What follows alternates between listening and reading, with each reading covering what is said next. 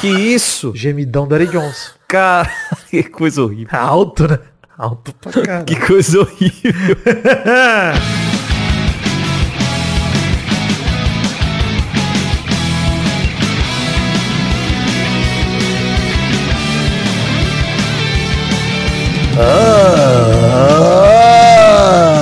bem, amigos do Peladronete, entramos ao vivo e em definitivo pra mais um Peladinha, meus amigos. Ah, amigo, eu tô aqui com ele de volta, Fernando Maidana, tudo bom, Fefito? Não, Gabo. Pensei que já tinha ouvido o pior gemido do mundo, mas Eric Johnson me provou que sempre dá pra piorar.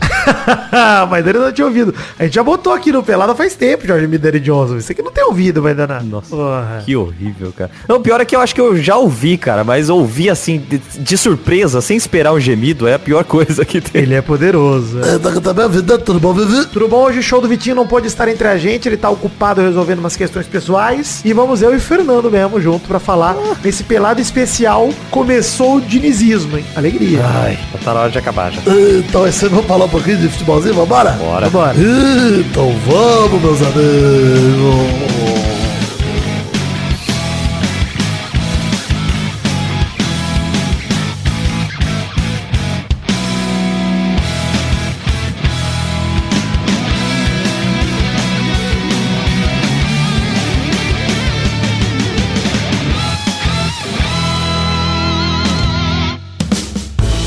Ainda eu tenho uma relação de amor e ódio com data FIFA, hein? Amor e ódio. Eu adoro jogo de seleção, cara. Se você vai... Claro. Eu sei que tem gente que não gosta mais de futebol de seleções, só gosta de clube e tal. Tem muita gente que fala isso, mano, hoje em dia. Que loucura. Eu acho uma bobagem. Eu acho uma besteira. Eu acho tão legal, porque a parada de seleção, e você vê que só no futebol é assim, cara. Basquete, outros esportes, não tem esse rolê. Aliás, vôlei tem, né? Aliás, vôlei pra mim é só seleção, inclusive, nem tem clube. Exatamente, eu não, não tem time. É, Não existe. Mas o- os times pra mim é classificatória pra seleção. O que importa no vôlei. E no futebol sempre foi assim também, né? O que importa era a seleção. Com o tempo, os times foram ganhando muita importância, muita importância. A Europa fez um movimento, né, de super times e o caramba. E aí, agora temos times que são melhores que as seleções. Antes não existia isso. Até a década de 90, por aí, isso não tinha. Eu tenho uma relação de amor e ódio porque eu tenho saudade do Brasileirão. De ver jogo todo dia. Ver jogo pra caralho, de assim, de anão. Puta, é muito maneiro. É aquilo que a gente falou de quando voltou a da, da pandemia e tinha Champions toda, toda semana, tinha 4, 8 jogos. Era uma maluquice, era bom demais, cara. A Super Champions lá foi da hora demais, mano. Aquela Super Champions de agosto de 2020. Nossa, muito bom. Emendar uma na outra também. Acabou uma Champions, logo começou a outra. Mas, cara, vamos falar aí de data FIFA, de seleção brasileira. Hoje o Pelada é especial sobre isso. Inclusive, queria dizer que, ó, confirmado aqui, hein? Vai ter o Pelada sobre Ted Laço. Ainda nesse mês, não sei se nessa semana ou na outra, mas já cravei participação de Catiuxa Barcelos, viu, Maidana? Ah, está cravado então. Cravado. Então tira o Vitinho, porque ele vai falar mal da série e a gente traz Catiuxa. Não, inclusive já perguntei pra ela se ela gostou. Ela falou que gostou. Falei, ótimo, mais uma pessoa pra jogar na cara do Vitinho. Ah, então tá autorizado. Exato. Mas a gente vai gravar em breve aí esse programa. Vou me organizar, mas ela já topou, inclusive. Boa. Estará acontecendo nos próximos dias aí, nas próximas semanas. Não percam, já tô anunciando aqui. E se ela não gravar, vocês cobrem ela. Fala assim, Catiuxa, porra, o Vidani falou que você ia e você não gravou. Aí vai ser culpa total dela. Já cobrou. Exato, pode cobrar. Já botou a responsabilidade, né? Enfim, gente, redes sociais do Peladinha, tem link aí no post, tem link pras redes sociais particulares, arroba show do Vitinho, sigam ele. Mesmo estando aqui gravando com a gente, sigam ele lá, arroba Príncipe Vidani, arroba o Fernando Maidana no Instagram, ou arroba Maidana LH no Twitter. Maidana, projetos paralelos estão parados. Estão parados por enquanto, mas sei lá o que vai acontecer daqui pra frente. Tá bom, tá bom. Mas eu vi que você tá fazendo livezinha de piratinha de novo. Tô fazendo, mas não é no meu canal, né? É com os amigos aí, tô participando. É, sigam o Maidana no Instagram pra vocês não perderem os momentos que ele vai estar jogando aí nas livezinhas de piratinha. É, eu vou tirar uns cortes de lá e, e postar na- nas minhas redes aí. Então, você curte a pirataria, a pirataria legalizada. Inclusive, Maidana, você tem que fazer um daquele vídeo que você fez do Churchill com o Ed Mota, hein? Ah, com certeza, vou fazer. eu fiz essa piada no acompanhado dessa semana, inclusive, gostei demais de falar das palavras da Ed Mota.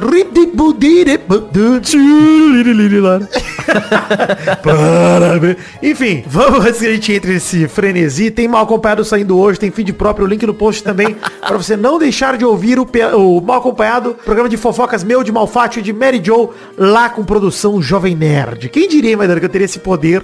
Eu, Vidani e Celton Mello no mesmo ano, indo pra mesma firma, hein? Que loucura. Maravilhoso, cara. Eu diria. Quem será a maior contratação do Jovem Nerd desse ano? Eu ou o Celton Mello?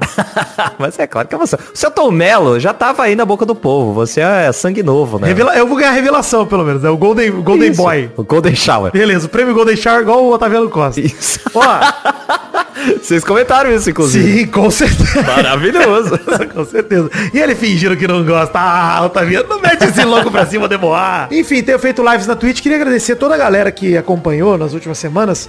Terminou o Masterchef Amadores, mas Daniel, eu assisti inteiro em live. Cara, semana após semana, foi uma experiência deliciosa. Mano, nunca tinha feito isso, mano. De assistir um bagulho inteiro em live. Achei do caralho. Foda mesmo, mano. Muito da hora acompanhar ela. Pô, muito maneiro, velho. Eu ontem, né? Ontem foi a final, hoje a gente tá gravando na quarta-feira à noite, foi a final ontem no Masterchef. Eu não vi, cara, mutei tudo de Masterchef no Twitter pra eu não ver nada. E, mano, deu certo, não vi, não tomei spoiler. E a minha reação genuína ficou lá no Twitch de caralho, fiquei feliz demais de ver é, quem venceu o Masterchef. Também não vou dar spoiler, rolou essa semana, quem quiser assistir, vai lá. Boa, boa, porque eu também não vi. Estava acompanhando e vou ver. Vou ver pelo VOD, não, nem vou ver o episódio. Vê pelo VOD, não, tá delicioso. Inclusive, arrumei briga com advogados essa semana no Twitch, que eu fui falar mal da profissão deles. Aí minha live caiu.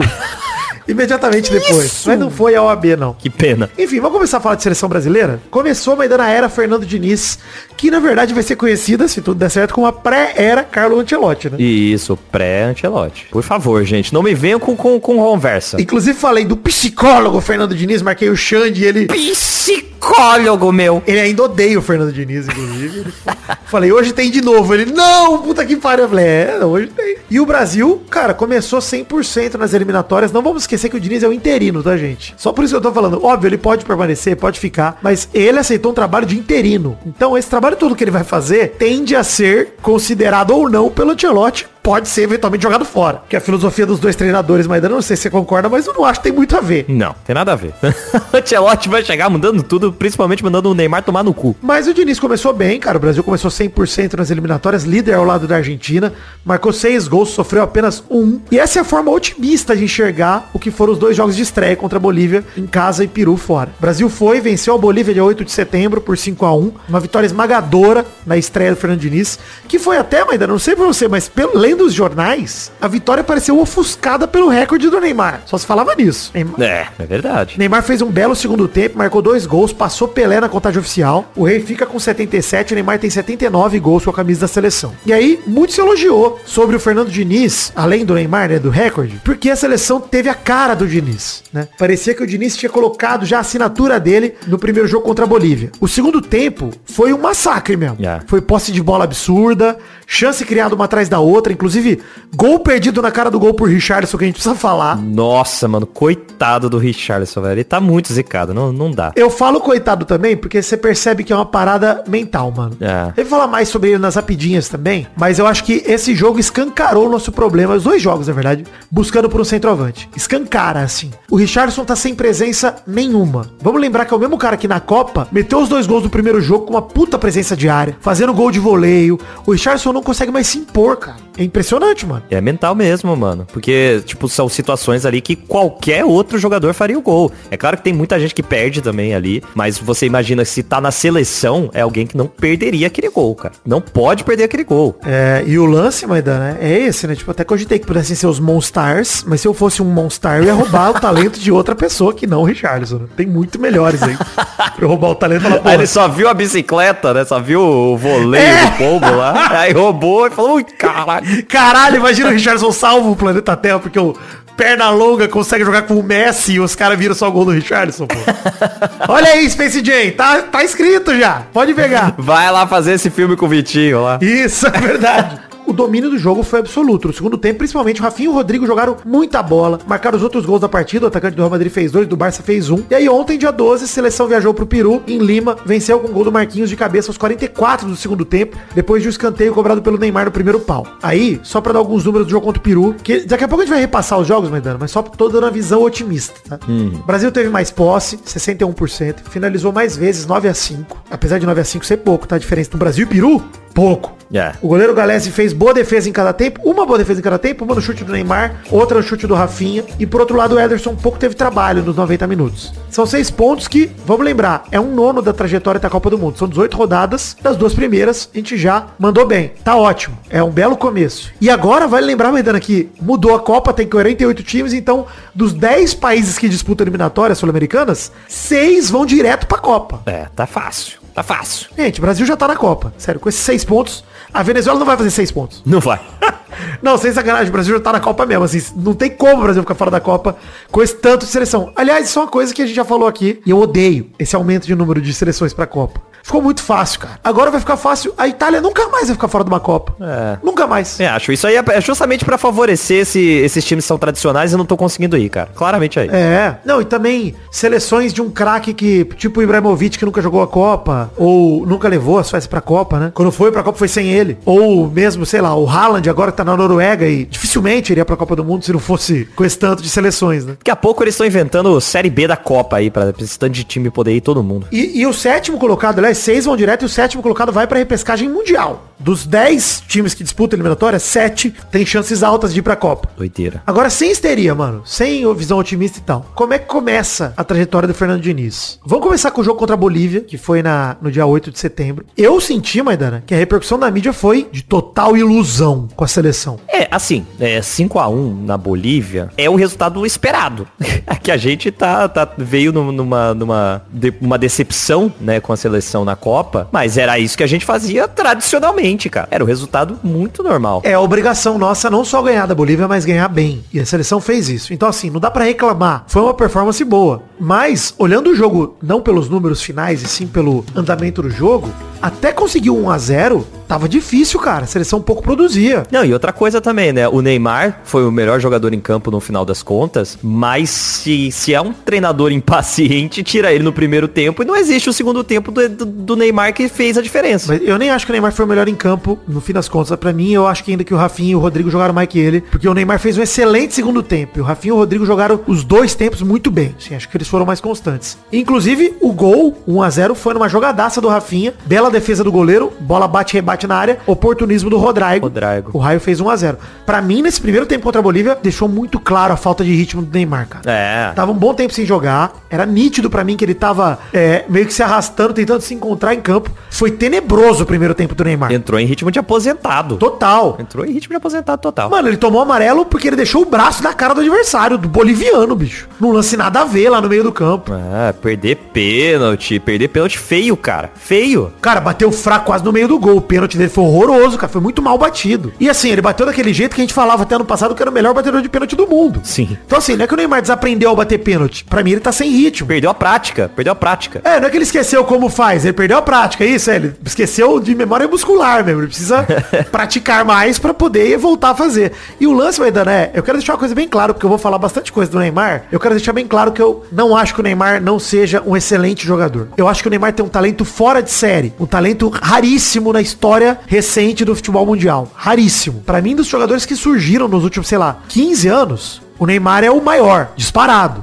Assim, maior que o Mbappé. De talento, potencial, ele é o maior. Entretanto, que- é o que a gente falou contra o Hilal. O que ele fez com esse potencial desde lá é decepcionante. O grande destaque do Neymar no primeiro tempo é a jogadaça que ele fez, o quase golaço que ele faz driblando todo mundo. E o goleiro faz um milagre. Vale dizer que ele não perdeu o gol. É, perdeu, né? Mas o goleiro pegou. É, sim, foi uma defesaça. Dá pra culpar ele. Por um lado, eu fico até feliz dele ter quebrado essa porra desse recorde de uma vez. Sim. Que pra mim pouco significa esse recorde, porque a maioria dos gols que ele fez pela seleção foram em amistosos. São 42 dos seus 79 gols em amistosos. É relevante esse recorde do Neymar pra vocês? Pra mim não é muito, mais dano, sinceramente. Ah, não, também não. Até porque a gente esperava muito mais do Neymar, cara. Esse recorde, beleza, pode ser pessoal pra ele realmente significar alguma coisa. Mas no final das contas, quando a gente coloca na balança o que ele conquistou pela seleção, é muito pouco. É que pra mim é que nem os gols do Alidaei pelo Egito, que era o maior artilheiro até o Cristiano Ronaldo passar ele. Sim, é isso aí, é isso aí. Cara, o cara fez um monte de gol pelo Egito, foda-se. Quem é Ali daí? Tipo, o Neymar não fica maior pra história do futebol por ter quebrado esse recorde do Pelé. Porque o Pelé tem 77 gols oficiais, inclusive, porque ele tem 95 na contagem da CBF. Mas esses 77 gols do Pelé foi pra ganhar três Copas do Mundo, meus amigos. É, isso aí que você falou. Ele não o Neymar não fica maior pra história mundial, ele fica pra história dele, cara. Dele, é. Ele pode se gabar. É, ele, é o recorde dele, dele e da, da galera que paga um pau pra ele. Isso, pra mim, eu vou falar outra comparação com o Neymar mais pra frente, mas pra mim o Neymar se coloca como, pô, que legal, consegui passar o Pelé. Mas, pô, cara, que outro jogador tem o privilégio de ser titular absoluto da seleção de 2010 até 2023? São quase 14 anos que o cara é titular da seleção. Tre- É o 14 ano que tá começando. Chamado pelo nome. Muitas vezes, né? Mesmo assim, tá jogando. O Neymar tá sem time. Neymar tá sem time, tá sendo chamado. Agora, dessa, essa convocação, inclusive, eu fui contrário a ele. E ele jogou muito. Eu não falo que não pode chamar ele por causa do talento, eu digo porque tem que chamar quem tá merecendo. O Neymar não tá merecendo, é incoerente chamar o Neymar agora. Mas enfim, eu achei até o posicionamento dele no primeiro tempo contra a Bolívia esquisito, mano. Ele tava vindo toda hora buscar a bola perto da zaga, comportamento que até aconteceu contra o Peru também. Até o Brasil fazer 1x0, que foi o jogo inteiro contra o Peru, no caso, né? O Brasil mal jogou contra o Peru. É, ele ia lá na zaga buscar a bola, ele tava desesperado pra criar alguma jogada, pra tentar fazer alguma coisa. E me revolta, Maidana, porque o Neymar é e sempre foi atacante, mano. O Diniz botar ele pra buscar a bola no lugar do primeiro volante não parece fazer sentido, mano. É. Pior ainda, sabendo que ele tá mais velho e sem ritmo, porque saiu do PSG, ficou mó tempão lesionado. O Neymar fazer isso nesse jogo, inclusive, pra mim é mais absurdo ainda. Concordo. Tem jogador que não dá pra fazer isso, cara. Tem jogador que você não pode exigir isso, por mais que seja um, um- um jeito de jogar, o estilo de jogar do Diniz, não, não dá pra encaixar assim, cara. Tem que encontrar o meio termo entre os dois. Entre os jogadores que você tem e o seu jeito de jogar. E eu acho que até o Diniz corrigiu isso pro segundo tempo, mano. Quando ele chama o Neymar mais pra frente, o Neymar começa a participar de todas as jogadas. O próprio golaço do Rafinha no, no primeiro minuto do segundo tempo é um passe bom do Neymar, que não é um passe de gênio, é um passe que qualquer jogador de alto nível tem que conseguir dar. Rafinha tava livre, tava aberto pro Neymar, ele encaixou o passe. O Rafinha dá um puta drible no zagueiro chuta colocado no cantinho, rasteiro, lindo gol. Aí com 2 a 0 jogo resolvido contra a Bolívia em casa, o Neymar conseguiu soltar. E aí ele começou Sim. fazer uns passes diferentes. Tanto que o gol do Rodrigo, que foi o Bruno Guimarães que põe ele na cara do gol, começa numa tentativa de passe até meio de firulinha do Neymar levantando a bola. Ia ser lindo o passe, mas não passa. Ele erra o passe. Sim. Sobra pro Bruno Guimarães e o Rodrigo sai na cara do gol e faz o belo gol. Aliás, que VAR horroroso nos dois jogos, hein? Nossa. Contra a Bolívia e nesse gol do Rodrigo, ficaram querendo achar uma falta do Richardson fora do lance. Toda hora querendo parar, mano. Tá maluco. Nossa, do Peru, o gol do Richardson anulado. Horroroso, cara. Sete minutos só no, no- no- lance do, do Richarlison. Já tinha ficado parado mais de um minuto também, no- numa outra revisão antes. E aí, enfim, com 3 a 0 os dois gols do Neymar saíram pra fazer o quarto e o quinto do Brasil. Um aos 15, né? Bela jogada pela esquerda, uma tabelinha do Neymar ali pra lateral, que cruzam o campo todo. O Rafinha salva ela na outra ponta e dá um belo passe pro Rodrigo, que dá um driblinho curto, passa a bola de um pé pro outro. Nisso ele cai com contato com o zagueiro. A bola sobra pro Neymar, chega batendo e ele quebra o recorde do Pelé. Uma assistência não intencional do Rodrigo, inclusive, mas tava lá dentro da área pra dominar a bola e ajeitar a bola sem querer pro Neymar. Aos 32, mano, quero destacar o porquê que é a bandeira amarela do jogo contra a Bolívia. Gente, a Bolívia é o adversário mais fraco, fora de casa, da eliminatória sul-americana. Em casa, em La Paz, a Bolívia até apronta. Mas fora de casa, gente, a Bolívia é muito fraca. O jogo tava tão fácil que o Marquinhos achou que nem precisava marcar o ábrego boliviano. Cara, o boliviano arrancou com uma liberdade absurda e fez um golaço no ângulo do Ederson. E, cara, tomar gol da Bolívia em casa é uma vergonha, mano. Por si só, uma vergonha. É, só não foi, só não foi uma vergonha, a gente só não ficou falando porque foi 5 a 1 Mas se fosse 1 a 1 a gente ia ficar puto. só mostra como o jogo tava no ritmo baixíssimo pra seleção. Os caras nem levaram a sério. Deixa o atacante correr, foda-se, ele vai errar. Foda-se. Nem- ninguém nem se esforça. Você vê que nem o Magalhães, nem o, nem o Marquinhos vão atrás pra tentar impedir o gol. Verdade uma só. Segundo tempo do Neymar foi espetacular. O jogo já tava resolvido, mas ele meteu lindo chute no travessão, deu passes lindos, armou belas jogadas. O Brasil podia ter feito uns oito. Sim. E o quinto veio porque que eu acho que o Rafinha, inclusive, foi o melhor em campo pra mim. Bela jogada do Rafinha pela direita, encontrou o Neymar livre dentro da área pra fazer quase um replay do primeiro gol. Um chute na cara do gol, com a zaga e o goleiro desarrumado. O Neymar só empurra pra dentro. Finalização açucarada com muito mérito do Neymar, mas linda jogada do Rafinha pela direita de novo. É. O Rafinha construiu a maioria dos gols do Brasil, cara. O dele mesmo, que ele driblou. O primeiro do Rodrigo. Os dois do Neymar ele participou. Então, assim, dos cinco gols do Brasil, os quatro tiveram participação do Rafinha. É, mas eu também acho que o Neymar participou, de certa forma, de, de, de muitos lances aí que foram importantes também. Na maioria, também, é. Não, e de, e de lance poderiam ter sido gols, inclusive, do gol do Richardson perdido, né? É. Mas, cara, o Maurício Noriega falou uma parada numa coluna que ele fez no Trivela, que eu preciso ser coerente e citar aqui. A mesma Bolívia que o Brasil atropelou em Belém, mas foi vencida sem dificuldade, em ritmo de treino pela Argentina, que jogou descansando e sem o Messi. hein? Messi nem pra súmula foi, lá em La Paz. A mesma Bolívia, que a gente meteu 5, os caras foram lá, na Bolívia, que geralmente é mais difícil o jogo, meteram 3 a 0 É, vamos ver. Às vezes a gente vai lá e mete 4. mas, é, obviamente, a gente pode meter 4 sem problema nenhum, mas o lance é, a Bolívia não é parâmetro pra gente dizer que, caralho, Fernando Diniz começou uma nova era, revolucionou o futebol. Vamos devagar. E aí, contra o Peru, vamos combinar. O Peru não é mais bobo, tá? O Peru não é uma seleção boba da América do Sul. Mas dos 10 da eliminatória, o Peru é terceiro escalão, vai. Ah, com certeza. Primeiro é Brasil e Argentina. Segundo é, sei lá, Uruguai, eventualmente uma Colômbia, o Equador. E o Peru é terceiro, mano. Com Chile hoje em dia, Paraguai. É, nunca teve tradição, não, cara. É, nada. E a verdade é que, cara, a gente teve muita dificuldade de levar perigo contra o Peru. A verdade é que o jogo foi muito chato, cara. Foi insuportável de assistir, Maidana. O jogo foi truncado, cara. Chatíssimo, chatíssimo. Começa que 11 da noite, porra. De uma terça-feira. É sacanagem. É foda. Eu entendo o fuso horário, mas porra, vai tomar no cu o fuso horário, pô. O Bolsonaro tem que tirar o fuso horário. Cadê que ele volta pro, pro governo pra tirar o fuso horário? sacanagem, sacanagem. Eu tenho que ir pro governo do Peru. É. Mas, cara, o Brasil teve dificuldade de produzir qualquer tipo de emoção nesse jogo. Sim. Pra mim, destaques negativos dessa seleção do contra o Peru. O ataque todo não funcionou. Uma das piores partidas do Casimiro com a camisa da seleção. Nunca vi ele errar tanto passe, cara. Foi mesmo, coitado. Eu até zoei que ele tentou se transformar no Casepirlo. Do nada ele entendeu que ele tinha que dar passes geniais e encontrar bolas enfiadas e errou, errou tudo que tentou, Casemiro. Tudo. Errou tudo, cara. Coitado. Pra mim é o melhor volante do mundo. Mas ele, ali foi Casemiro tentando agradar Fernando Diniz. Pra mim foi isso. Tentou fazer o que o treinador pediu. E, mano, como a Maidana falou, tem característica de jogador que é difícil. Ainda mais quando o cara é tão bom. Em vez de você aproveitar o que ele tem de bom, querer mudar o cara, é estranho pra mim. Estranho. Cara, o exemplo que eu via no, no Corinthians, na época do, do Tite ainda, quando, quando o Guerreiro jogava, é que ele tentou por muito tempo fazer o Guerreiro jogar na formação que ele queria, né? Que o Tite foi um dos primeiros que veio com essa parada de até, até atacante volta para marcar, o time inteiro joga para recuperar a posse da bola. E o Guerreiro não funcionava, cara. Aí o Tite deixou de ser teimoso e falou, então fica plantado na área. E deu certo. É. e deu certo. Ele teve que abrir mão do estilo de jogo que ele tinha desenvolvido pro Corinthians pro jogador funcionar. E funcionou pra caralho. Foi a porra do Guerreiro que deu mundial pra gente. Esse vagabundo que também, também deu trabalho no jogo aqui contra o Brasil. Cara, e vou dizer, hein, é meio triste pensar que o Peru tem o Guerreiro como principal estrela até hoje. Até né? hoje.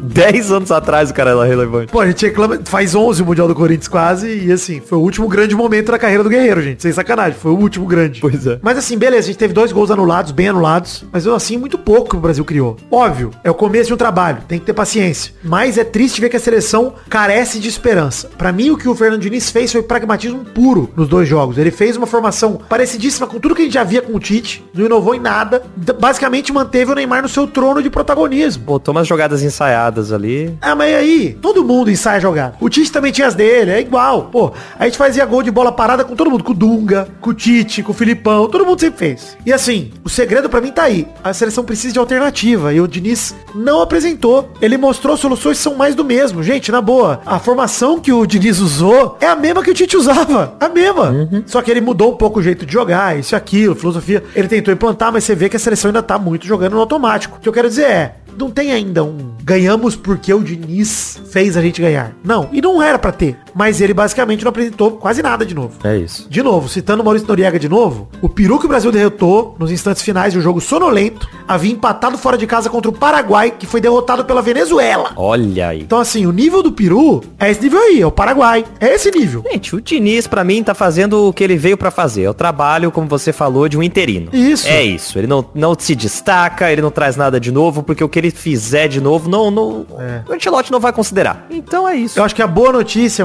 É, foi bem melhor do que os jogos com o Ramon. É isso, isso, que faça um bom trabalho, que coloque a gente ali na liderança da, das eliminatórias, é. que, que mostre o, o, potencial dos jogadores, porque o do Diniz não interessa. Exato, e mano, a, a, verdade é uma só. Cara, fico feliz de ver a seleção voltando a jogar bem e aproveitando os seus talentos. Isso foi ótimo. Gente, não tô falando mal. Ganhamos da Bolívia, conseguimos ponto contra o Peru, beleza. Mas o ponto que me incomoda é justamente colocar o Diniz como salvador da pátria. Eu achei muito cedo, muito cedo.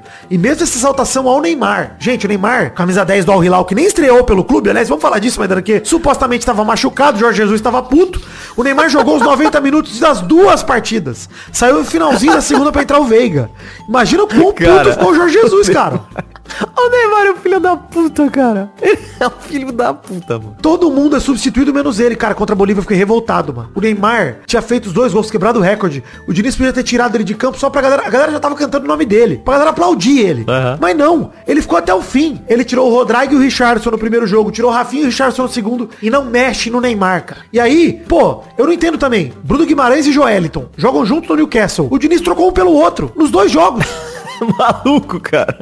É o Diniz, completamente maluco. É isso que a gente fala, cara. Ele não consegue aproveitar a parada do jogador. Ele tem que mudar para ser o jeito do Diniz. E aí ganha de 5 a 1 porra, foi porque o Diniz foi o gênio. É. E, cara, esse é o rolê. Por que, que ele não mexeu no Neymar para testar a seleção sem ele? Vão ter momentos dados os últimos anos que o Neymar se machucou pra caramba e agora ele tá no Al-Hilal, a tendência pra mim é que o físico do Neymar fique cada vez pior na Arábia Saudita. Espero, gostaria de estar errado, mas gente, eu não acredito em futebol de alto nível na Arábia Saudita nessa intensidade que a gente tá acostumado com o futebol europeu. Não acredito por enquanto. Posso me enganar, mas duvido que o Neymar vá estar com o físico tão bom quanto ele tava jogando pelo Barça, jogando pelo PSG, pra encarar os grandes jogos. Ah, vai. Vai afrouxar, vai afrouxar. É, afrouxar, eu também acho.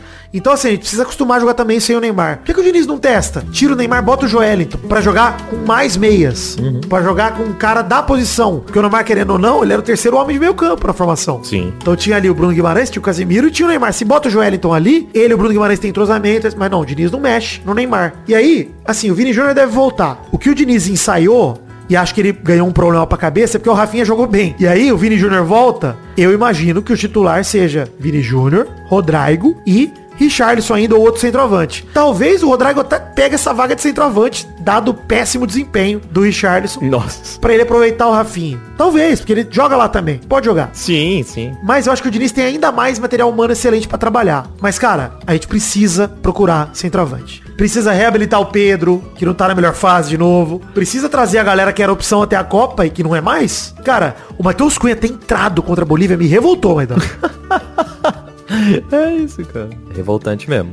De- Desde a escalação foi revoltante. de- Desde a convocação foi revoltante. É, eu acho que contra o Peru, o Martinelli entrou. Deixa eu só confirmar aqui. é, O Martinelli entrou no lugar do Rafinha contra o Peru. Mas assim, também lá pra frente do jogo. Sim. Mal vimos ele. E o Matheus Cunha ter tido minutos, mano. Pra mim, é, é- O Jesus também, hein? Pelo amor de Deus. Até defendi o Jesus entrando ali na convocação quando cortaram. Você é maluco. quando teve o corte e tudo mais. Mas, mano, não dá. Não dá. Laterais também. Mano, o Caio Henrique nem entrou contra o Peru, mano. O Wanderson nem entrou contra a Bolívia. O Diniz quer ganhar os jogos, mas ele tem que encontrar alternativa enquanto ganha, cara. Se a gente não botar cara pra testar, Maidana, contra Bolívia e Peru, nós vamos testar contra a Argentina? É. Que isso? Testar quando precisar de resultado? Só na hora que tiver precisando? É, não tem amistoso não. A gente já tá na Copa, a gente não pode ser resultadista, procurar 1 a 0 Pô, mano, é isso. O Brasil não tem condições de ficar fora da Copa, nem se tentar muito. É verdade, cara. Isso aí é um detalhe que tinha que fazer ele ousar muito mais. Os jogos fracos de eliminatória tem que ser pra trazer sangue novo, cara.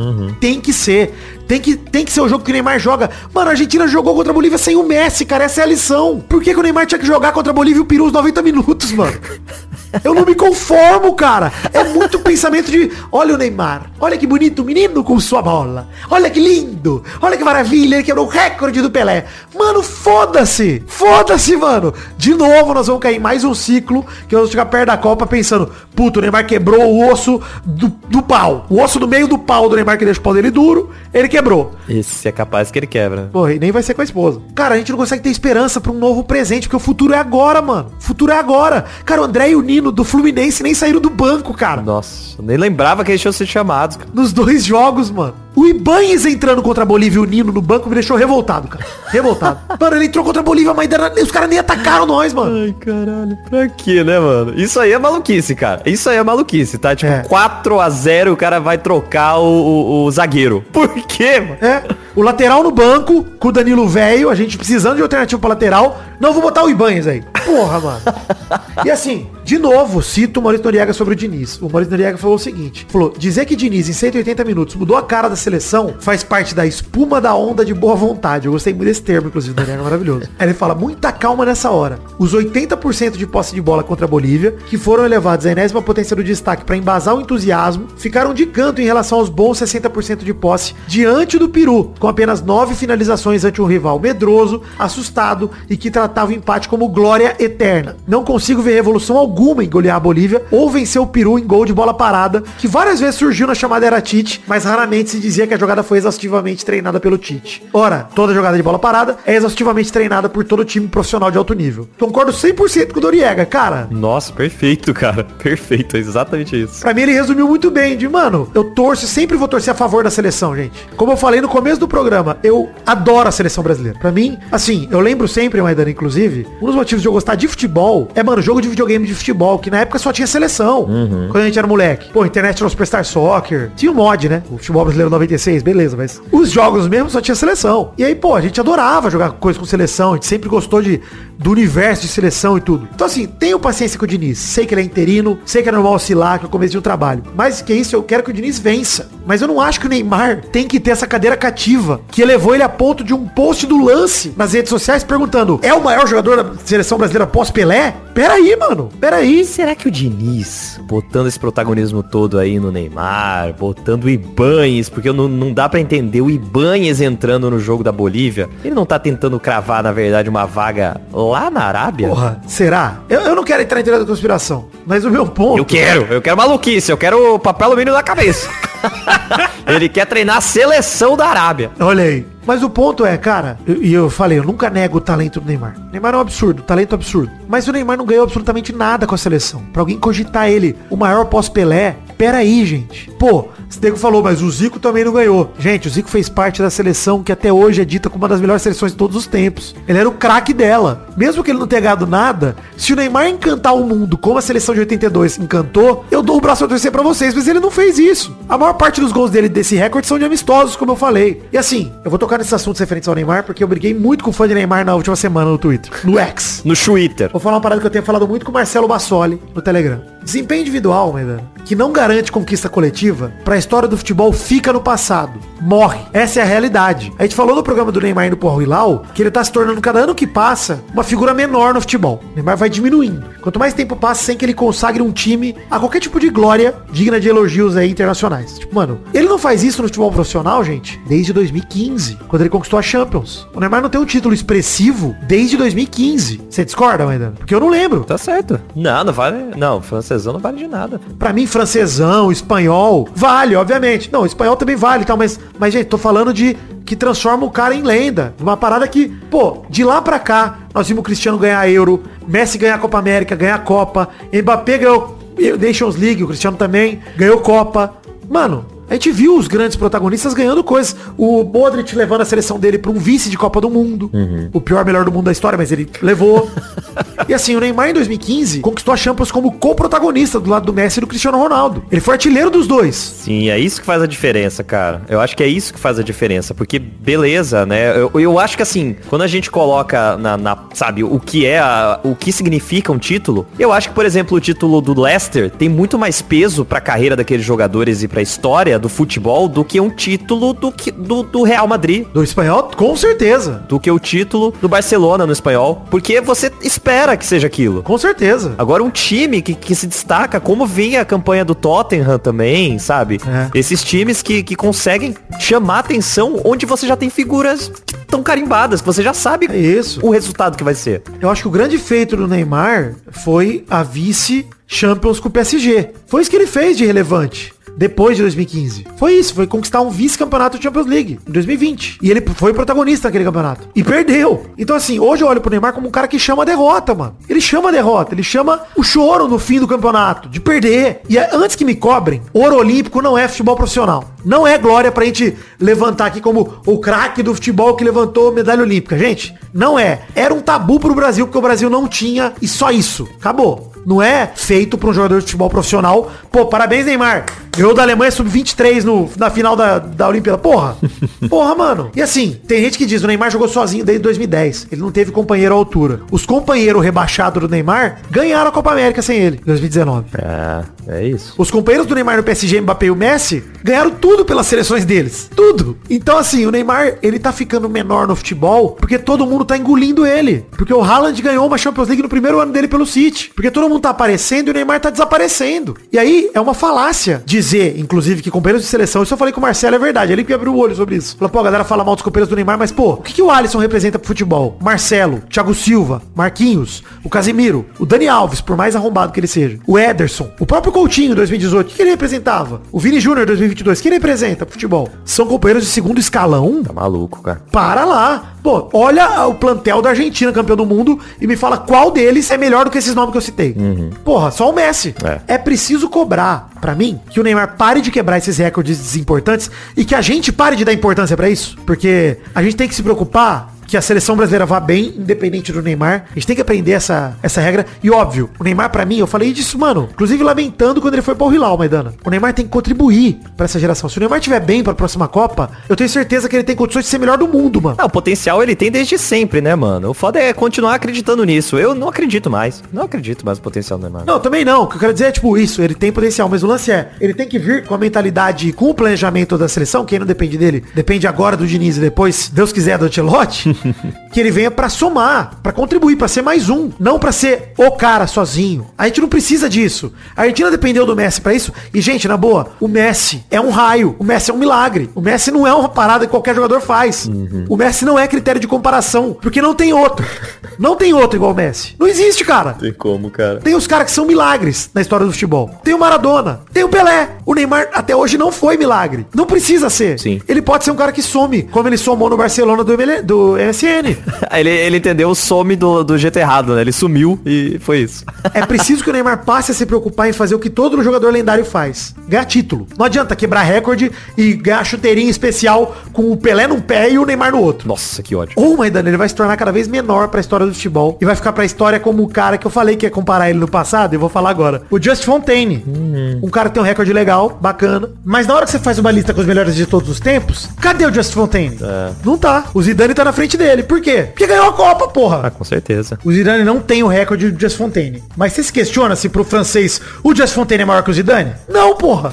Não tem questionamento. Não tem comparação. Gente, não adianta. Futebol é esporte coletivo. O craque tem que se consagrar como campeão, não como só artilheiro, só número de gols, só número de passes. Não, o Cristiano Ronaldo não é o maior jogador da história da Champions League, na minha opinião, porque ele fez é o recordista de gol e assistência. É porque ele é o recordista de título também. Além de ser de artilharias e tal, ele é de título, pô. Foda fazer mais um desabafo aqui. Não tô pegando no pé do Neymar de graça. Tô só falando que, assim como eu não me empolgo com a seleção, eu sou muito contrário com essa filosofia que o Diniz apresentou, mano. De ser o cara que, porra, eu vou fazer tudo aqui pro Neymar. Vou deixar ele jogando 180 minutos. Vou aproveitar. Olha que bonito a torcida gritando o nome dele. Não, mano. Parece pra mim, Maidana, que o Diniz tá devendo um favor pro Neymar por ter ido pra seleção. E eu sinto muito isso, cara. É, e é por isso também que eu tenho falado aí da, da teoria da conspiração de que ele tá tentando cravar alguma coisa na Arábia. A vaga do Jorge Jesus, será que ele tá de olho? Vai vendo, vai vendo, vai vendo. Mas, cara, é isso, né? Eu falei disso quando o Diniz foi confirmado, que o, o Neymar foi um dos advogados do Diniz pela seleção. Falou que ele era um puta cara sensacional, não sei o quê. E, cara, talvez seja por isso. O Diniz fez dois jogos de gratidão ao Neymar Sim. e deixou ele em campo.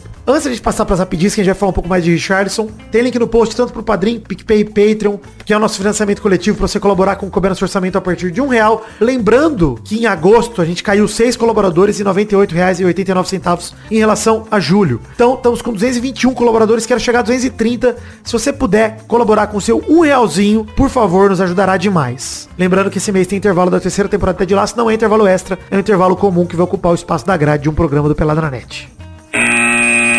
Primeira rapidinha, Richardson quer ajuda psicológica e revela problemas. Pessoas que só estavam de olho no meu dinheiro. Isso é manchete da matéria. E aqui as frases do Richardson, ó. Que dentro de campo ele é um cara feliz, de equipe, tenta ajudar ao máximo. Às vezes as coisas não acontecem do jeito que quer. Creio que essa parte é um pouco do lado extra-campo que acabou atrapalhando. Mesmo você querendo fazer as coisas certas, acaba dando errado. Vou continuar focado no clube, a tempestade já passou. Aí ele complementa, Maidana. Passei por um momento turbulento nesses últimos cinco meses fora de campo. As coisas já estão agora certas dentro de casa. Pessoas que só estavam de olho no meu dinheiro saíram de perto de mim. Agora as coisas vão começar a fluir. Tenho certeza que vou pegar uma sequência boa no Tottenham e fazer as coisas acontecerem novamente. Recentemente, vale lembrar que o Richardson rompeu com o empresário dele, o Renato Velasco, que acompanhava ele desde o início da carreira. Seria mais um caso de luva do pedreiro aí no, no futebol, Maidana? Olha, bem provável, né, mano? Esse... É, acontece pra caralho. Eu acho que só ultimamente tá tendo mais atenção, porque os, os jogadores, eles. Não, não só ultimamente, de muito tempo pra cá já, os jogadores se tornaram celebridades, né? Mas eu acho que agora é, é algo mais próximo, né? Porque a celebridade é influencer, ela tá próxima real. É. Não é só um nome que todo mundo conhece, é alguém que você acompanha o dia a dia. É isso mesmo. Então o Richarlison é dessa geração aqui, cara. Moleque novo. Então, É. quando, quando acontece uma coisa assim, tem uma comoção maior. É. Por isso que tá tendo mais exposed. O centroavante também viveu uma fase muito ruim no Tottenham depois de retornar da Copa do Mundo. E sexta-feira ele até chorou, né? Quando ele foi substituído contra a Bolívia, ele chorou no banco de reserva. Sim. Ele até falou que não foi nem ter, por ter jogado mal, porque ele, ao, ao ver dele, ele não fez má partida em Belém. Ao meu ver, fez, viu, Richard, inclusive. Mas ele fala, foi mais um desabafo pelas coisas que viu acontecendo fora de campo, que fugiram do controle não da minha parte, mas de pessoas que estavam perto de mim. Ele falou, vou voltar pra Inglaterra, buscar ajuda psicológica de um psicólogo para trabalhar a mente. É isso, voltar mais forte. Creio que vou estar na próxima convocação. Vou trabalhar para isso. É pegar uma sequência boa no Tottenham. Essa semana vou sentar e conversar com eles. Preciso de uma sequência boa, pegar ritmo de jogo e chegar aqui bem. Ele que até chegou a marcar na vitória por 1x0 sobre o Peru, como eu falei anteriormente. Gol foi bem anulado por impedimento. Ele lamentou, falando que infelizmente não valeu. O que importa é que a equipe saiu vitoriosa, que ele tá feliz de voltar a vestir a camisa de seleção. Falou da sequência, que essa fase ruim vai passar. E falou, pô, que zica. Mas faz parte do futebol e continuar trabalhando duro. As coisas vão acontecer novamente para mim. Sei do meu potencial, sei do que sou capaz. É continuar trabalhando forte. Cara, eu vou dar uma opinião sobre o Richardson, hein, Maidana? Polêmica pra alguns. Sei que hoje em dia tem muita gente que não gosta do Richardson e acha ele perna de pau. É teu caso, Maidana? Não, não, não é meu caso. Gosto dele. Eu sei que ele não é craque, gente. Isso. Richardson tá longe de ser craque. Mas ele é um bom jogador. É jogador pra ser centroavante titular da seleção brasileira? Teoricamente não. Mas quem é hoje em dia? Ah. Quem tá em boa fase? A gente já teve uns camisas nove bem questionáveis aí na história da seleção. Talvez o Arthur Cabral da Fiorentina esteja num bom momento e mereça uma chance. Tá jogando no, do Benfica hoje em dia, né, na verdade. Então assim, acho que ele merecia uma chance e tal. Mas Pedro, Gabigol, galera que tava concorrendo pra essa vaga também já não tá na melhor fase, mano. E aí assim, o Richardson foi importantíssimo nas últimas eliminatórias. E eu ainda acredito que ele pode ser muito importante nessa. Ele é um jogador novo. E assim, eu fico feliz por dois motivos. Primeiro, só dele estar tá levantando a bandeira de procurar ajuda psicológica é mais um gol de placa dele em relação ao posicionamento individual. Cara, o Richardson manda bem nisso, Maidana. Não tem como dizer que ele não manda. Sim. O cara é carismático, o cara tem presença. E, pô, baita assunto importante pra ele levantar, porque de fato, saúde mental de jogador é uma parada que se fala pouquíssimo. É, a gente falou isso também sobre várias coisas do, do Richarlison, que, é, que ele tem presença online de um jeito muito bacana, né? Ele aborda questões legais que, que tipo, geralmente você não vê jogador falando. É o que eu, até completa um pouco o que eu falei antes, né? De que hoje os jogadores, as celebridades são tão mais próximos também. Porque eles falam sobre essas coisas, eles emitem suas opiniões. Às vezes são opiniões de merda e às vezes são opiniões que de fato vão fazer as pessoas que acompanham ele questionar alguma coisa ou, ou ver as outra, a, a, alguma coisa por outra ótica, né? Então até essa galera do futebol que às vezes desmerece saúde mental, vendo um jogador da seleção falar sobre isso também, é, pô, pode ser que, que tem alguma coisa aí também que eu possa é, ir atrás. Mas, por outro lado, é, não querendo desmerecer o que ele falou, porque eu acho assim muito importante, mas, pô, trabalhador já se fode aí com a cabeça todo dia também, cara. Isso é algo que, que ele realmente vê, trabalha isso, mas se tá atrapalhando ele, que não seja convocado, mano. Que seja afastado. O jogador, quando tá. O, o, trabalhador, quando não tá bem, ele pega ali o seu atestado e vai. Vai cuidar da cabeça. Vai, pega o atestado de burnout, passa um tempo fora. Então não adianta ficar passando a mão na cabeça e chamando o cara, sabe? Pois é, também acho. Acho que o problema desse nível, ele tem que ser tratado individualmente. Inclusive, eu já vou puxar pra cá uma cartinha, porque o Ilídio Júnior, ele mandou o seguinte aqui, assim, ó. Devemos conversar sobre a saúde mental dos jogadores? Ele falou, preocupei muito em ver o Richardson chorando contra a Bolívia. Fala que ele há algum tempo vem sofrendo com desempenho abaixo do que ele já desempenhou em clubes e até na seleção. E eu concordo, por isso que eu não acho o Richardson perna de pau, como muita gente diz e tal. Eu já vi ele desempenhando futebol bem legal. E vale dizer que o Richardson tem outra parada, Maidana, que ele é apaixonado pela seleção, visivelmente. Quando ele pediu para ser o 10 na Olimpíada de Tóquio, é por isso, cara. Não é porque ele que, queria uma glória pessoal, como talvez o Neymar quisesse. Mas ele gosta de jogar pela seleção e ele também queria uma vaga na Copa. É amor mesmo, né, cara? Amor pela seleção, vai. Dá pra isso nele também. Por isso, quando ele chora também, não é só... É identificação. Só por ele estar tá frustrado com o desempenho. É por ele não estar tá conseguindo entregar o que ele gostaria pra seleção. Ele quer ser, ser uma peça que faz diferença. Dá pra sentir isso nele, sim. O Lídio disse que no futebol a gente costuma torcer, xingar e cobrar, mas vendo o Richardson chorando, inconformado, gerou um alerta nele, perguntando se a gente tá cuidando da saúde mental de nossos atletas. Ele fala que o Lídio, né, fala, cara, pra mim ele tá sofrendo uma crise de burnout, ou síndrome do impostor. Será que essa emoção à flor da pele não é um profissional que possa estar tá até duvidando do seu potencial, visto que hoje ele não tá desempenhando nem próximo do que já demonstrou ser capaz? E Lídio, você não sabia disso, mas o Richardson até já falou sobre isso, porque o meu dele é de antes dessa entrevista do Richardson. Então fica a entrevista dele, ele mesmo disse que ele tá preocupado e vai procurar ajuda, né? Ele até falou que, cara, perguntou se a galera de fato atua, né? Falou que provavelmente nos clubes o profissional de saúde mental tá à disposição, mas será que ele de fato atua? É acionado como deveria? Será que não cobram de jogador que ele treine mais, se esforce mais e não cuidam da saúde mental? Ele cita, por exemplo, será que o Luan, Ganso, Keirson não tiveram desempenho afetado por isso, por coisa similar? Acho que é difícil saber quem teve e quem não teve, mas de fato, acho que é uma coisa pra gente pensar e debater cada vez mais. O Ilídio diz aqui que não é psicólogo, como o Fernando Diniz, psicólogo, mas ele acredita que muitos estão sofrendo psicologicamente até por preconceito próprio, porque é um esporte muito machista, com vários preconceitos, etc. E não estão sendo acompanhados da maneira que deveriam ter. Só para lembrar, o jogador de futebol é um trabalhador normal e também está sujeito às mesmas doenças que qualquer cidadão. Abraço, Ilídio mandou. Adorei seu e-mail, Ilídio, cara. Acho que vai muito ao encontro do que o Maidana falou aqui, né? É ao encontro de encontro, Maidana? Não sei, nunca sei, hein? É, é, não sei também. Fica aí a, a pergunta, lá pergunta da semana. Exato, me ensinem se há um encontro de encontro. Lá pergunta da semana, me ensinem. Mas eu vou falar só um único detalhe, tá? Eu não sei se eu concordo que o jogador de futebol nesse nível é um trabalhador como qualquer outro, exatamente. É, então. Tem a questão da idolatria, que eu sempre falo aqui, que é tipo, o cara também é papel do ídolo, então ele tem que ter uma postura que corresponda com isso, né? Porque ele vai ser, querendo ou não, hoje em dia, uma celebridade, como você falou, então ele tem que se posicionar quando os temas são relevantes. E eles também formam uma parte da elite. É o que pode ser uma pressão até maior, né? Isso aí não, não, não quer dizer nada, né? É, é, assim, quer, quer dizer sim. É. Mas é, às vezes pode ser uma pressão até maior, né? Não é também desmerecendo como. Mas o que eu digo é, tipo, não é um trabalhador comum, porque ele tá muito exposto e ao mesmo tempo ele é uma parte da elite. Porque, cara, eles já conquistaram sua independência financeira, a maioria deles, eles estão trabalhando por objetivos É. pessoais e ou glórias, sejam individuais ou coletivas. E aí, eu concordo com a preocupação, mas eu só não quero que a gente pense que essa preocupação tem que impedir a gente de cobrar. Tem que continuar cobrando. Jogador, treinador, tem que cobrar. É nosso papel, mano. Como torcedor, como admirador do esporte, etc. Não é filantropia, tá ligado? É esporte, mano. É competitividade. Tem que haver competitividade. É uma busca pra ser melhor que o outro. É isso, no fim das contas. Óbvio, dentro do limite do aceitável e que as pessoas tenham tempo também, como você falou, Maidana, pra... Cara, se o Richardson não tá bem agora, a seleção brasileira, acima do clube dele até, tem que convocar pessoas que estejam bem física e psicologicamente. Só isso. É a mesma coisa de um cara com lesão, mano. Você não vai convocar um cara que tá lesionado, a não ser que seja o Neymar. então por que, que você vai convocar um cara que tá passando por um problema desse? Também é limitante. Isso.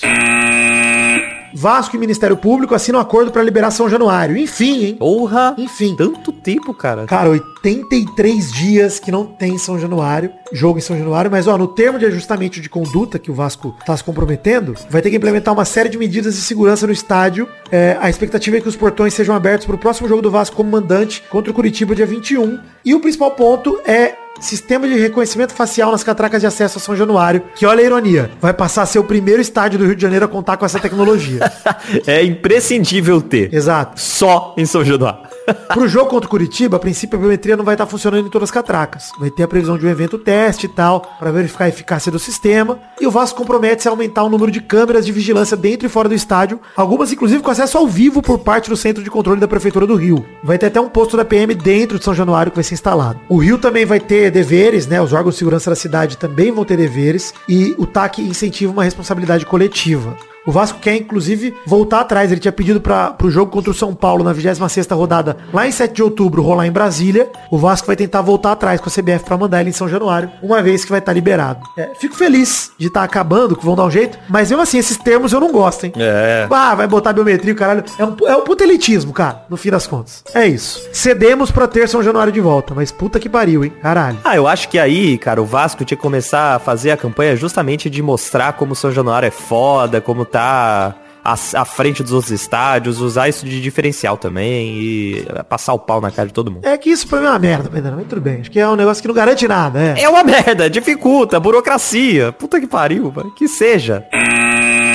Só pra terminar então o programa de hoje, vamos para as cartinhas bonitinhas da Batatinha. Ô, Vitor, correio. Podcast arroba peladranet.com.br, já lemos a do Ilídio Júnior, vou ler agora do Gustavo Leite rapidinho, que ele deu opinião sobre a música do Segovinha. Ele fala o seguinte, vai dando, a música se pensada num contexto isolado, acredito que ninguém ia problematizar, mas no futebol nada é simples. O futebol é homofóbico, há dois meses um dos maiores clubes do país foi punido por causa de torcida gritando bicha no estádio, do Corinthians em São Paulo, ele tá se referindo aqui. Acho por causa de tanto histórico, a música sim afasta mais pessoas, ainda mais pessoas dos estádios. Não só na arquibancada, mas nos gramados também. Nenhum jogador hoje no Campeonato Brasileiro é assumidamente LGBT. Porém, não é raro encontrar entrevista de ex-jogadores falando que conheceram jogadores que são. A gente pode rir sim da música, mas é algo que eu não gostaria de ver se repetindo. Farpas fazem sim parte do futebol, tem âmbito pessoal, mas apenas quando são resultados das escolhas pessoais dos jogadores, como o Daverson sendo um animal e o Felipe Melo um filho da uma p... É isso, espero ter contribuído, disse aqui o Gustavo Leite. Inclusive, Gustavo, eu te perdoo por ter me dado spoiler do Sonic feio no filme do Tic Teco da Disney Plus, inclusive. Te perdoo, tá tudo bem. eu entendo. E de fato eu vou pensando muito pra esse lado também. Acho que a gente ri e tal, levando na inocência, mas querendo ou não, afasta. Também acho que afasta. É foda. Mas é uma música muito engraçada, então continuo conflituoso na minha cabeça. Não tem, tem como falar que não tem graça, pô. Inclusive, vi- ri muito no vídeo do Casemiro falando que a música da Luísa Sonza pro Chico Moedas estava em segundo no Spotify. A primeira era Segovinha Chupapica. Enfim, vamos ler comentários do programa passado, velho? Vamos. Vamos lá então, peladranet.com.br, no post do programa anterior, Peladranet 630, libera em São Januário. Passaram de 100 comentroxas no programa dito agora. Ele está agora, nesse momento, com 107 comentários. Maidana, dois comentroxas eu, dois você. Começa aí. Comentrouxa aqui do Bruno Marques Monteiro que disse Vitinho não saber o que é um imóvel me pegou muito. Foda. Maravilhoso. Mais um comentário aqui do Paulo Vinícius que mandou. Acredito que uma mudança na música seria pra Segovinha Chupacu. Seria a melhor opção. Agregaria homens, mulheres e o folclore brasileiro, pois remeteria também ao Chupacu de Goianinha. Imagina só ele ser o Chupacu do fogão. Bom demais. Gosto também. Pode atualizar já. Segovinha Chupacu. Bom demais. Comentrouxa do Felipe Artemio, que disse "E o Luxemburgo que tomou de 9 a 0 de Portugal. Ou a vida anda complicada pro Pô fechou. É, rapaz. Nossa, complicado demais, cara. Difícil demais. Apanhando de tudo que é lado. Por fim, o próprio Felipe Artemio mandou excelente atuação do Rafael Veiga ontem, jogou ótimos dois minutos contra o grande peru. Fiquei puto também, hein, cara, com o Diniz convocando a galera daqui do Brasil e não usando. Porra, Eu, eu só quero que o Diniz se foda. Psicólogo, Diniz. psico- o Xande tem razão, sempre teve. É, se bem que pensando assim, então faz sentido ele convocar o Richarlison. Ele mesmo já trata. É, né? Será que ele vai curar o Richardson? Não vai. É isso então, gente. Comentem também no post desse programa Peladinha 631. E vamos ficando por aqui. Lá, pergunta da semana. Lembre-se, me ensinem se é ao encontro ou de encontro e me expliquem o porquê. Apenas respostas erradas. Exato. Só respostas erradas valem isso aí. e hashtag da semana, psicólogo. Psicólogo. É isso então, gente. Um beijo, queijo, fique com Deus e até semana que vem pra mais um Pelada na Net. Que pode ser onde tá de laço ou pode não ser também. Valeu, gente. Abraço. Valeu!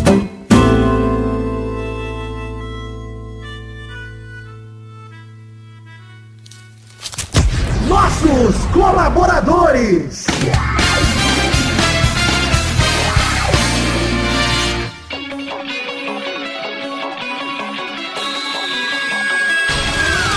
Chegamos, Testosterinhas, para aquele bloco gostoso demais. Que bloco é este, Testossas, meus queridos? É isso aí, Vitor, meus queridos. É hora da gente falar o nome da galera que contribuiu com 10 reais ou mais no mês passado. No caso, agosto de 2023. A voz aí não tá nada boa, hein, Testoso? Tá mais ou menos, tá mais ou menos, mas vai melhorar. Manda bala, Testoso. Um grande abraço pra Adelita Vanessa Rodrigues da Silva, Adriano Nazário, Anderson Carteiro Gato, André Augusto Siqueira, André Luiz Rufino, André Schlemper, André Stabile, Antônio Caixeiro, Arthur Takeshi Gonçalves Murukawa, Brando Silva Mota. Bruno Fernandes, Bruno Gunter Frick, Bruno Kelton, Bruno Soares de Moura, Caraca, deixa eu continuar daqui, Testosta. Caio Mandolese, Concílio Silva, Danilo Rodrigues de Pádua, Davi Andrade, Diego Santos, Dionelson Silva, de Carlos Santana, Eduardo Coutinho, Eduardo Vasconcelos, Elisnei Menezes de Oliveira, Érico, Everton Cândido dos Santos, Everton Santos, Evilásio Júnior, Fernando Henrique Bilheire, Fernando Costa Neves, Felipe Frouf, Felipe Vieira, Flávio Vieira Sonalho, Frederico Jafelite, Guilherme Clemente, Guilherme Oza, Guilherme Xavier Ferreira, Gustavo Rezende, Hugo Souza, Israel Peixim, Jonathan Romão, João Vitor Santos Barosa, José Wellington, Leonardo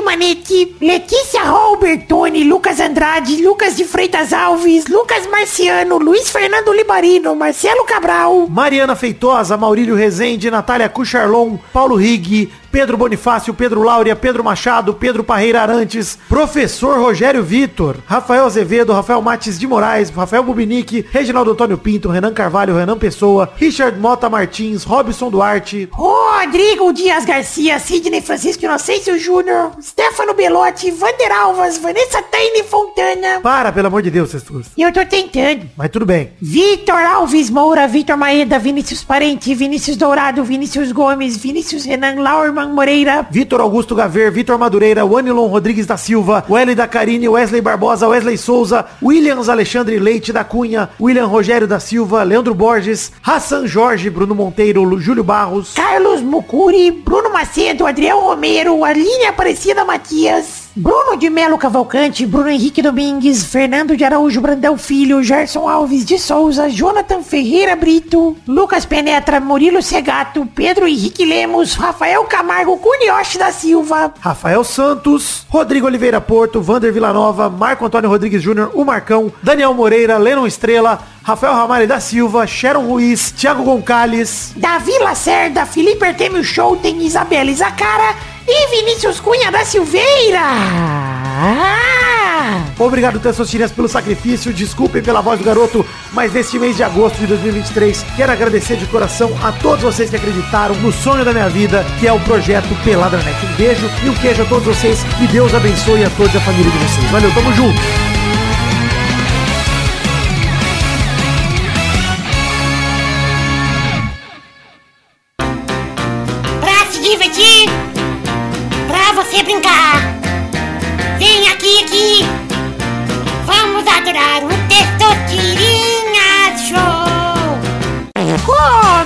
Galera, mais um Testosterinhas Show, Brasil!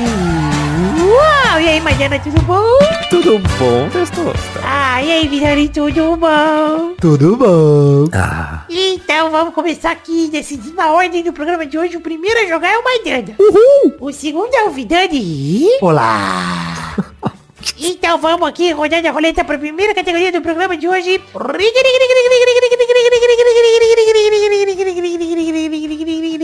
Eu quero o nome de um personagem do Mortal Kombat sem a letra A no nome. Você botou essa categoria porque você comprou Mortal Kombat aqui pra jogar amanhã, né? É isso aí. Tá bom. Vai, Maidana. Goro. Boa, vai, Vidani. Ai. Caralho, hein? Reptile. Boa. Vai, Maidana. Ai, droga, eu vou falar isso, você vai saber o outro já. É, eu sei. Sub-Zero. Eu não queria falar isso porque também. Boa, vai, Vidani. Scorpion. Boa, mais uma rodada. Vai, Maidana. Sindel. Boa, vai, Vidani. Smoke.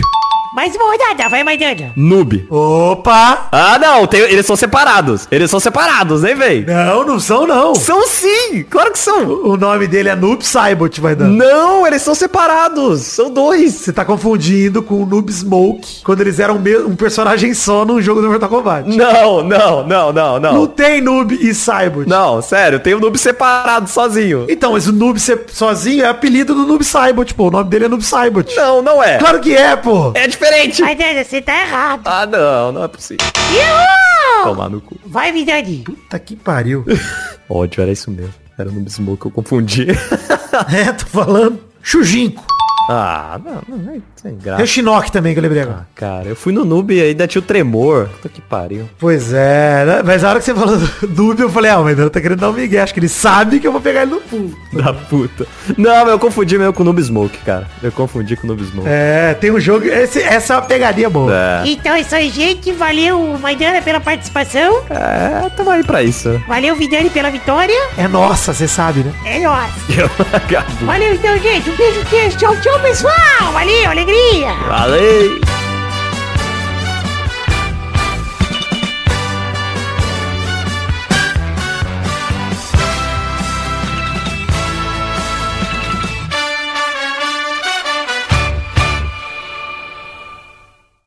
O Peladinha acabou, mas você não precisa ficar sem ouvir minha bela voz. Além do mal acompanhado dessa semana, que já saiu ou tá saindo no dia que lançar esse Pelada, eu também estive lá no Vortex com a Kate Barcelos, vai lá ouvir o podcast dela novo, que tá começando, tá no terceiro episódio, e tive a honra de participar por lá. E fica de olho também, porque eu sei que sexta-feira também deve ter um podcastzinho daquele famoso que eu tô participando também. Beijo, gente, valeu!